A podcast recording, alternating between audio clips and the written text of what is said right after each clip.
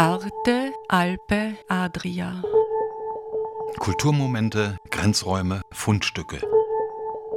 Momenti di cultura, margini, oggetti trovati. Trenutki kulture, obrobja, najdbe.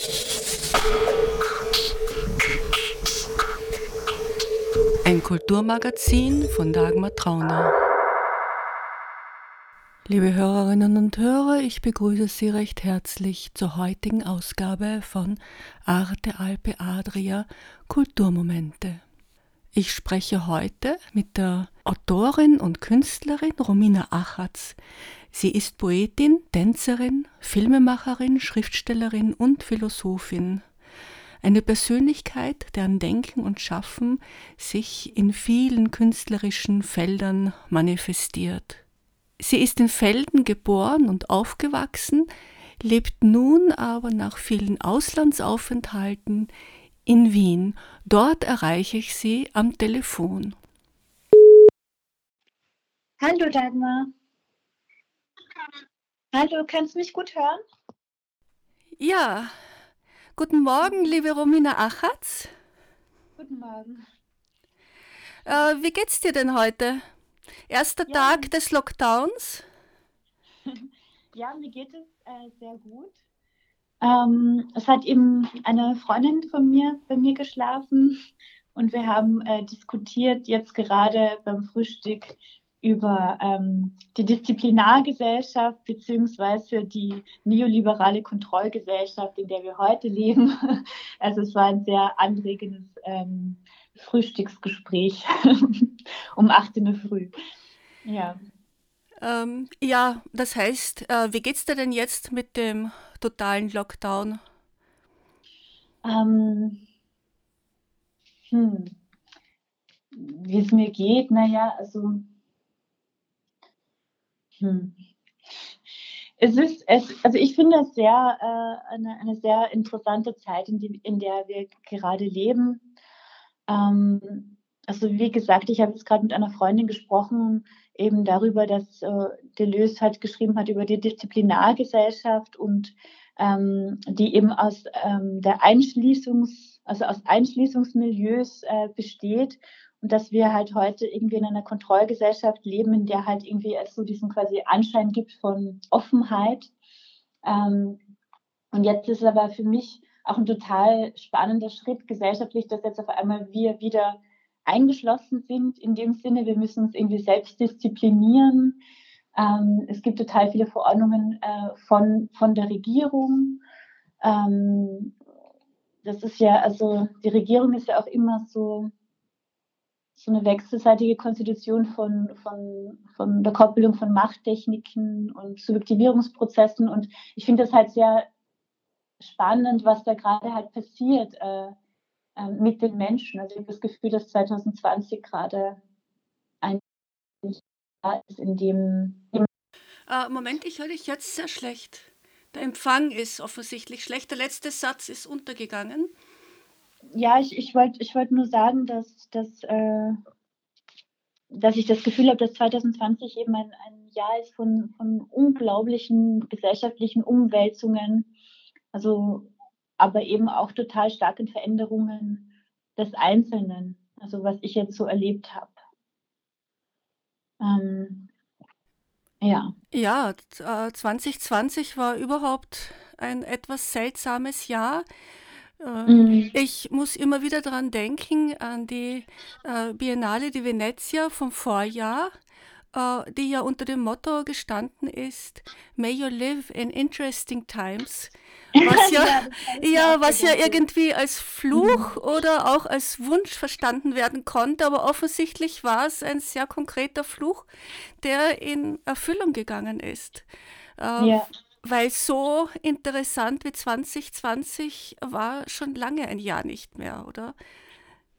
Mm, ja, es ist, ähm, wie gesagt, es ist, äh, es ist total verrückt, was in der Welt passiert. Ich habe das Gefühl, wir leben auch in Zeiten eines autoritären Populismus, ähm, quasi als neoliberale Krisenbewältigungsstrategie ähm, in der es irgendwie um Ausgrenzung geht, um Sicherheitswahn geht. Ähm, ich habe das Gefühl, dass ähm, dadurch, dass eben Corona auch aufgekommen ist, ein sehr starker Mantel darüber gelegt worden ist, ähm, was gerade eigentlich auch schief geht in der Europäischen Union, dass die EU zum Beispiel gegen die eigene Verfassung agiert, sei es jetzt mit ähm, also zum Beispiel, dass sie keine Geflüchteten aufnehmen.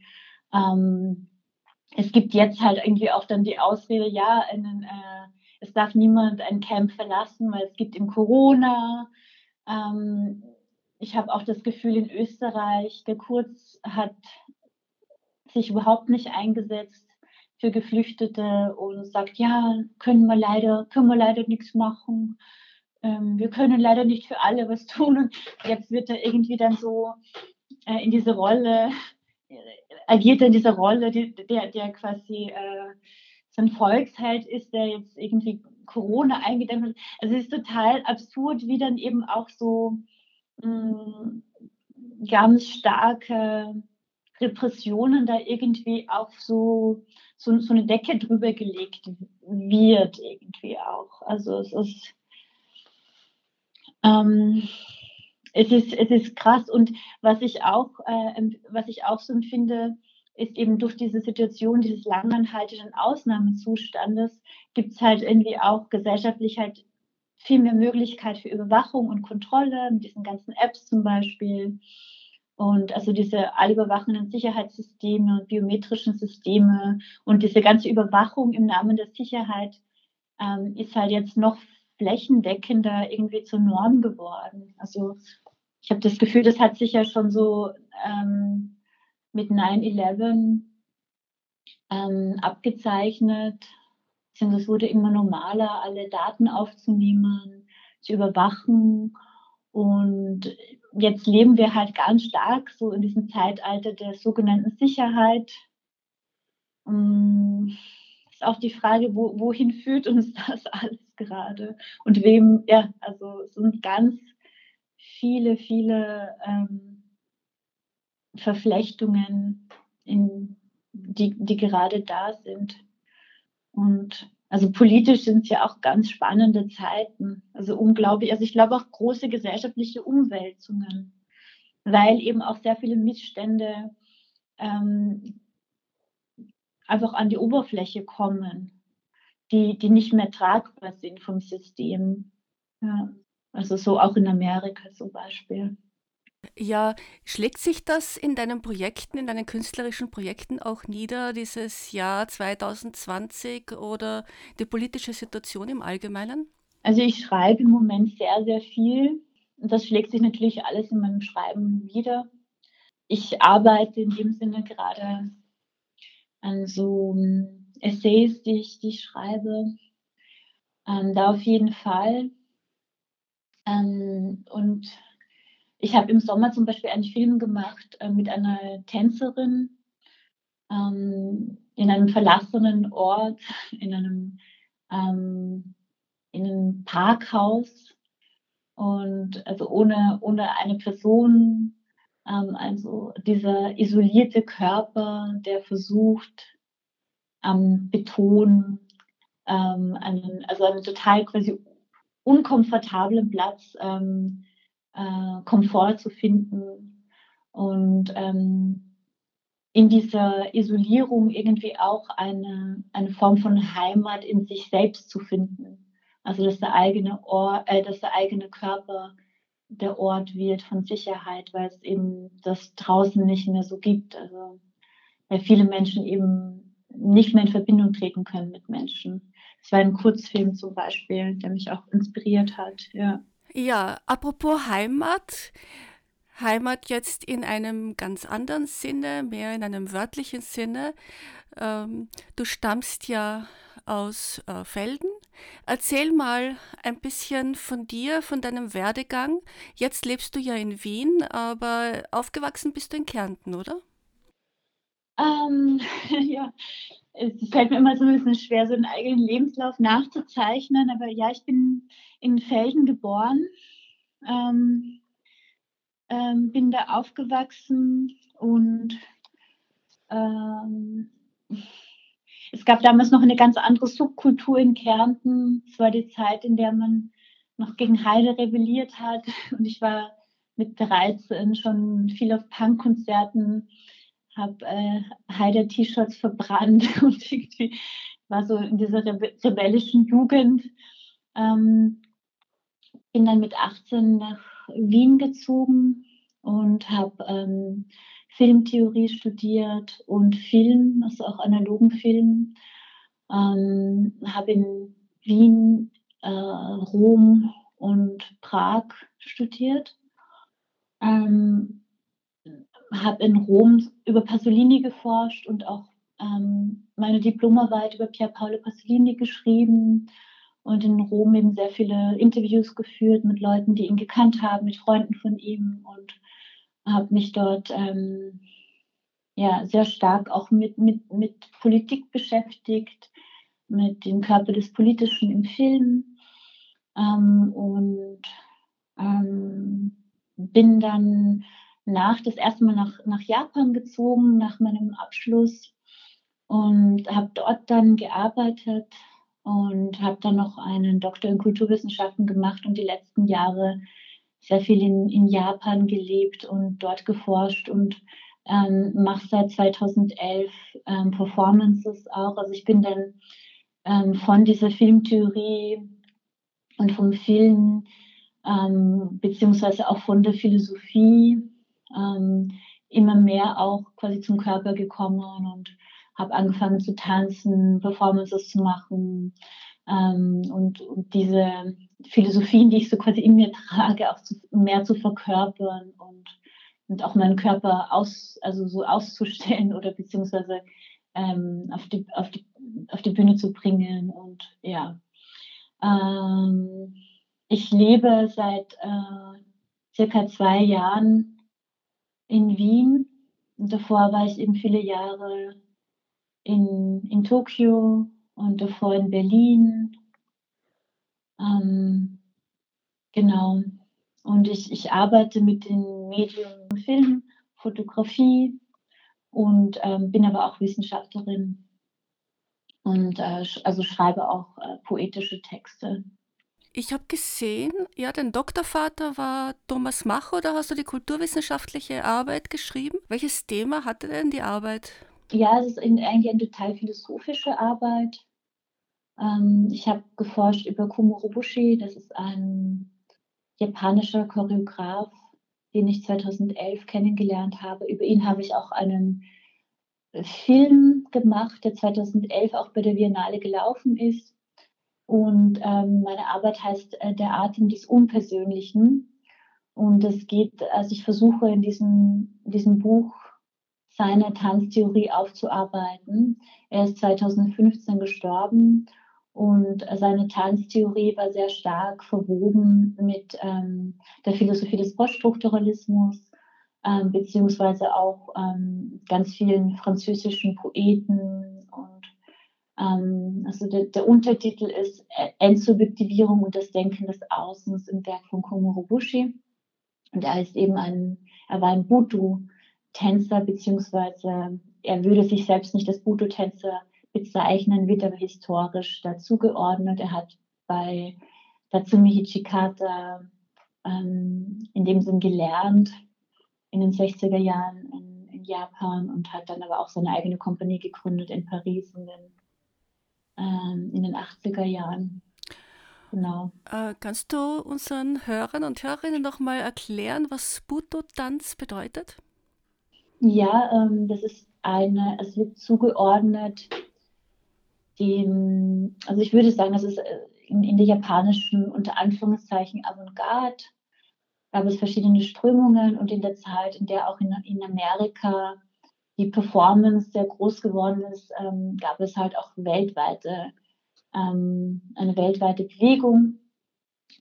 Und ähm, Tatsumi Hichikata hat modernen Tanz studiert und sich ganz, ganz äh, stark mit Literatur befasst. Und in dem Sinne, eigentlich war Budo eine ganz radikale Kunstform, die Form, also eigentlich formlos ist. Also es war nicht unbedingt ein Tanz.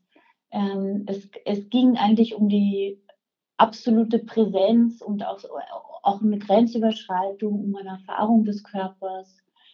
Ähm, es wurde aber dann zu einem Tanz. Ähm, er hat in den 80er Jahren dann immer mehr, also er hat, dann, also er hat auch sehr viele Kompanien dann gehabt und ähm, es wurden Schriften verfasst von seinem Unterricht und ich würde mal sagen, dass er ähm, versucht hat, Bilder beziehungsweise auch poetische Bilder in Bewegung umzusetzen und ähm, diese Welten um diese Welten erfahrbar zu machen. Aber eben darüber zu philosophieren, was Bhutu genau ist, da kann man eben äh, so ins, in, ins, also unendlich philosophieren, weil es da keine genaue Antwort gibt. Aber es war eigentlich eine sehr radikale Kunstrichtung. Manche haben gesagt, dass auch ihre Malerei Bhutu ist. Ähm, aber es ist, also im klassischen Sinne, wie man das heute denkt, ist es eine, würde ich sagen, von Japan kommende Performance-Kunst, die, die sehr stark mit Imagination arbeitet und ähm, mit Ausdruckstanz in dem Sinne. Aber das ist natürlich jetzt alles sehr oberflächlich betrachtet. Ja. Wie weit hat denn diese Beschäftigung, diese äh, theoretische Beschäftigung und auch die praktische Beschäftigung mit Buto äh, dich in deinen Performances beeinflusst? Ich glaube, ich habe mich halt sehr stark mit diesem Geist verbunden des, des, des Beginn des Butus und das ist eben einfach eine Radikalität, eine, ein, ein sich getrauen, ein, eine Grenzerfahrung und ich in meinen Performances gehe ich auch mit meinem Körper an einem Punkt der, der Grenzüberschreitung, würde ich eben sagen. Also ich, ich bringe meinen Körper an die Grenzen. Also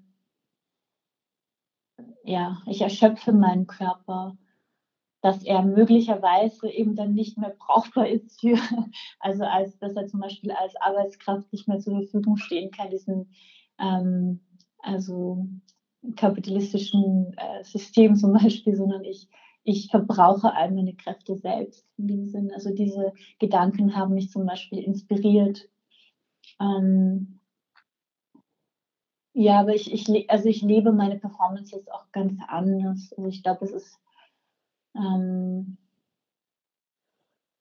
ich, ich bringe da auch sehr stark meine ganze Philosophie, meine Politik mit ein und ich beschäftige mich mit Neoliberalismus und Biopolitik in meinen Performances. Also ähm, es ist, ist, ein, ist auch ein anderer Zugang aber es hat mich gestärkt. Also es hat mein, die Arbeit mit Bildern finde ich sehr schön zum Beispiel. Also halt einfach im Training ganz viel mit Bildern zu arbeiten, ähm, ist sehr nährend.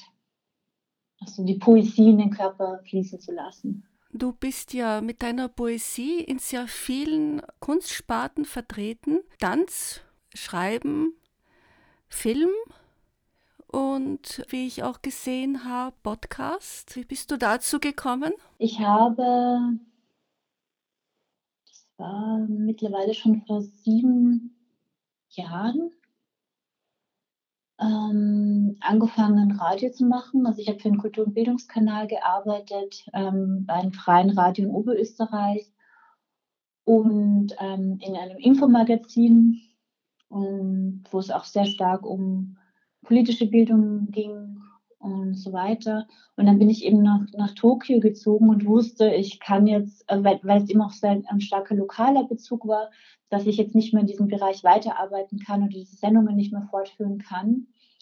Und ähm, habe mich entschlossen, meine eigene Sendung zu kreieren, die heißt eben FemPoM, die Raum eröffnen soll für Aktivismus, Feminismus, ähm, Queerness ähm, und, und auch in dem Sinn Biopolitik oder was auch immer.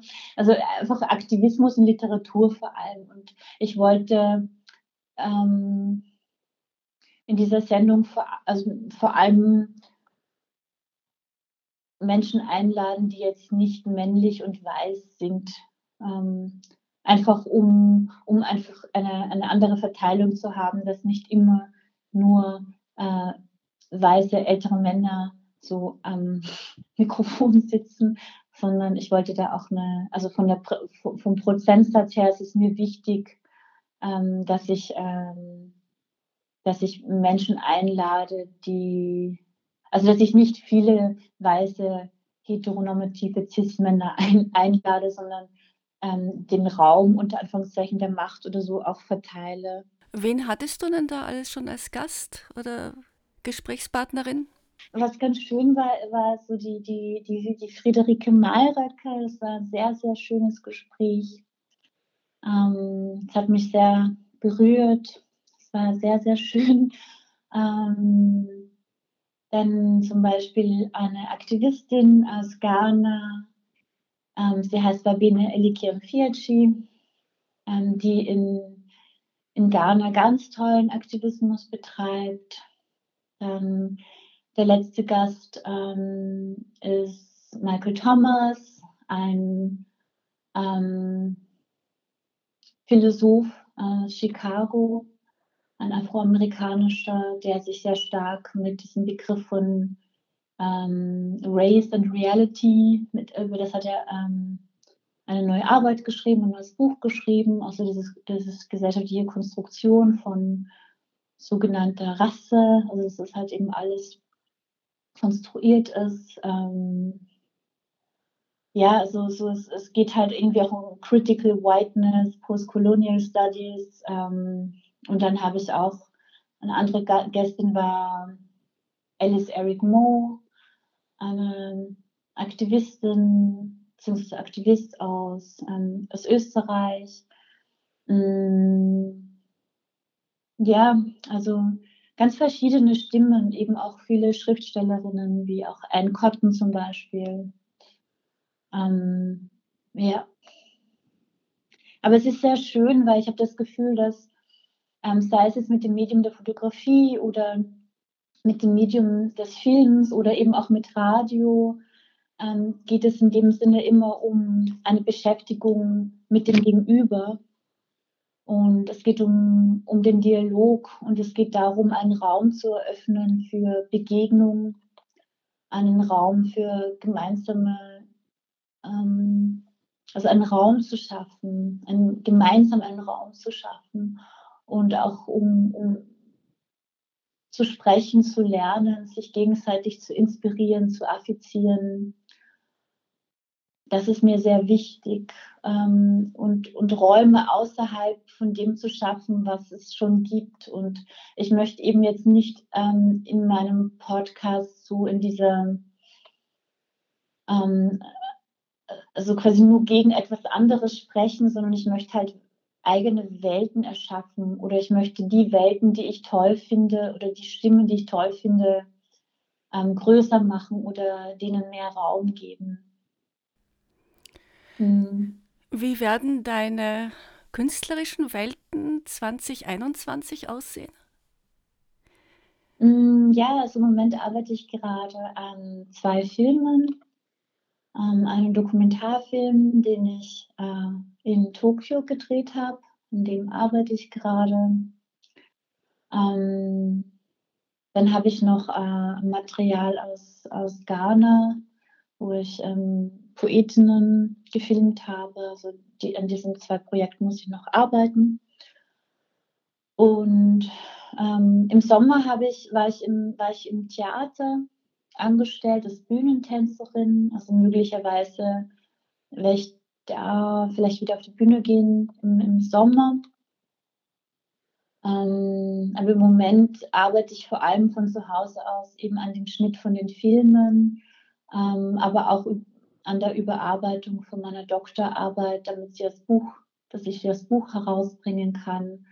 Ähm, in den nächsten Wochen bin ich auch in einem Lyrikband mit einem Gedicht, ähm, das, das, veröffentlicht wird noch 2020. Ähm, und ich, ich im Moment äh, konzentriere ich mich vor allem auf Schreiben. Also ja, von zu Hause aus. Und es ist ganz schön, dieser Arbeit so im stillen Kämmerchen nachzugehen. ja. Liebe Romina Achatz, vielen Dank für das Gespräch. Ich wünsche dir noch alles Gute für das, dieses und nächstes Jahr. Ja, vielen Dank, dass ich.